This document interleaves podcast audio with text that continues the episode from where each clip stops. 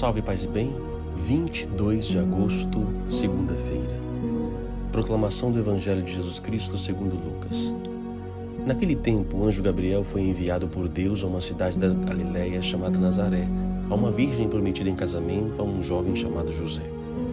Ele era descendente de Davi e o nome da virgem era Maria. O anjo entrou onde ela estava e disse: Alegra-te, cheia de graça, o Senhor está contigo. Maria ficou perturbada com essas palavras e começou a pensar qual seria o significado da saudação.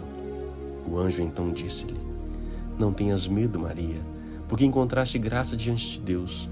Eis conceberás e darás à luz a um filho, a quem porás o nome de Jesus. Ele será grande, será chamado Filho do Altíssimo, e o Senhor Deus lhe dará o trono de seu pai, Davi. Ele reinará para sempre sobre os descendentes de Jacó, e o seu reino não terá fim. Maria perguntou ao anjo: Como acontecerá isso eu não conheço homem algum?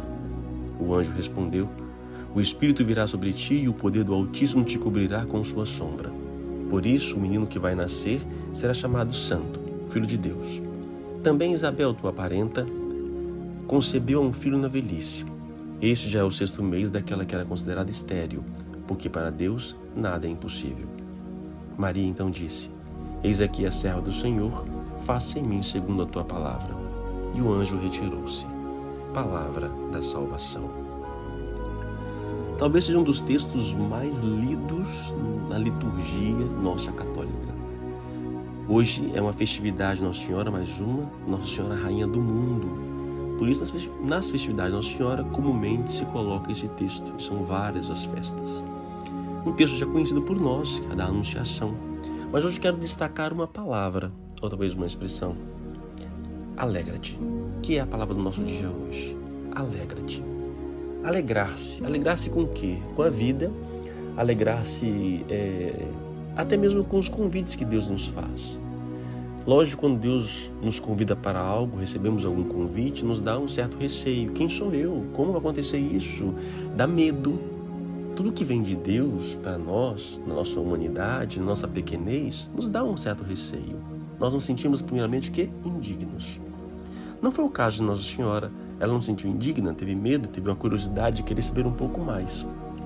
Ao contrário de Zacarias, que duvidou da ação divina e ficou então mudo. Maria, ela quer saber mais. Como mais isto? Às vezes, quando nós recebemos um convite a primeira vez, também ficamos um pouco reticentes. Não, não é possível, já damos respostas logo prontas, estou ocupada assim por diante. Sim, nós temos uma vida ocupada. Não é errado também dizermos não. Aprender a dizer não é uma arte, é um ofício sim, e muitos não conseguem fazer. É, mesmo que o convite às vezes venha ruim em nome de Deus, não sei, alguém pode é, falar, né, representar Deus, mas nem sempre quem representa volta para nós e sabe também da nossa vida. É, por isso, saber sim, dizer sim e saber não. Saber dizer não. Mas ao mesmo tempo, em qualquer uma das duas, está a alegria.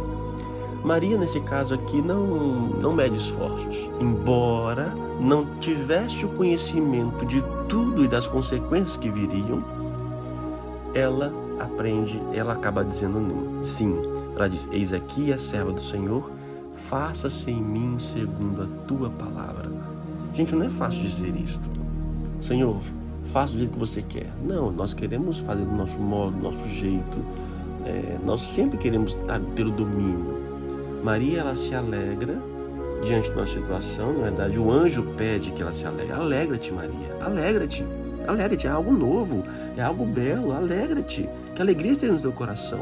Então, que o medo não possa ser maior. Que possamos sentir alegria pelo convite que Deus nos faz, pela vocação que Deus nos chama. Alegra-te, homem de Deus. Alegra-te, mulher de Deus.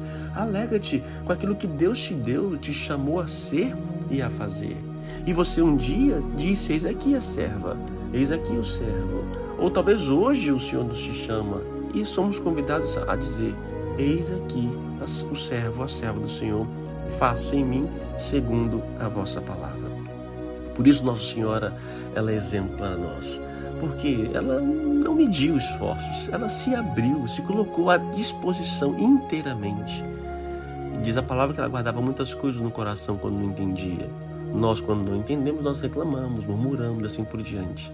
Então aprendamos com Nossa Senhora a, a viver esta, a, esta alegria, a acolher a alegria daquilo que Deus propõe para nós. E que nesse dia, Nossa Senhora Rainha do Mundo, ela possa sim reinar com a tua delicadeza, a sua humildade, a sua simplicidade, nos ajudar também a proclamar esse reinado de Cristo pelo mundo inteiro. Oremos.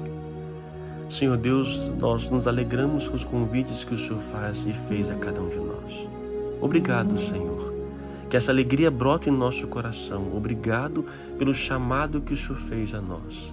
Sim, somos especiais, somos queridos por vós, por ter nos chamado. Primeiro a vida.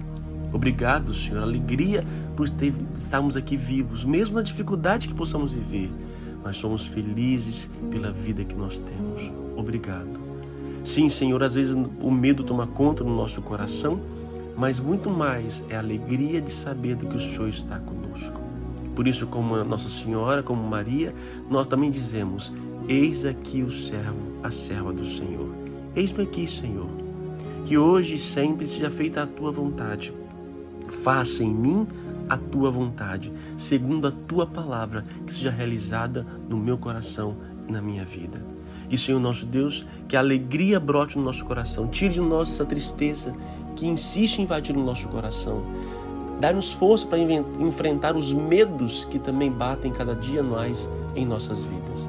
E proclamamos que Tu és o nosso Rei e nosso Deus. Que nesse dia, Senhor, a Tua vontade prevaleça e que a alegria vossa esteja em nosso coração.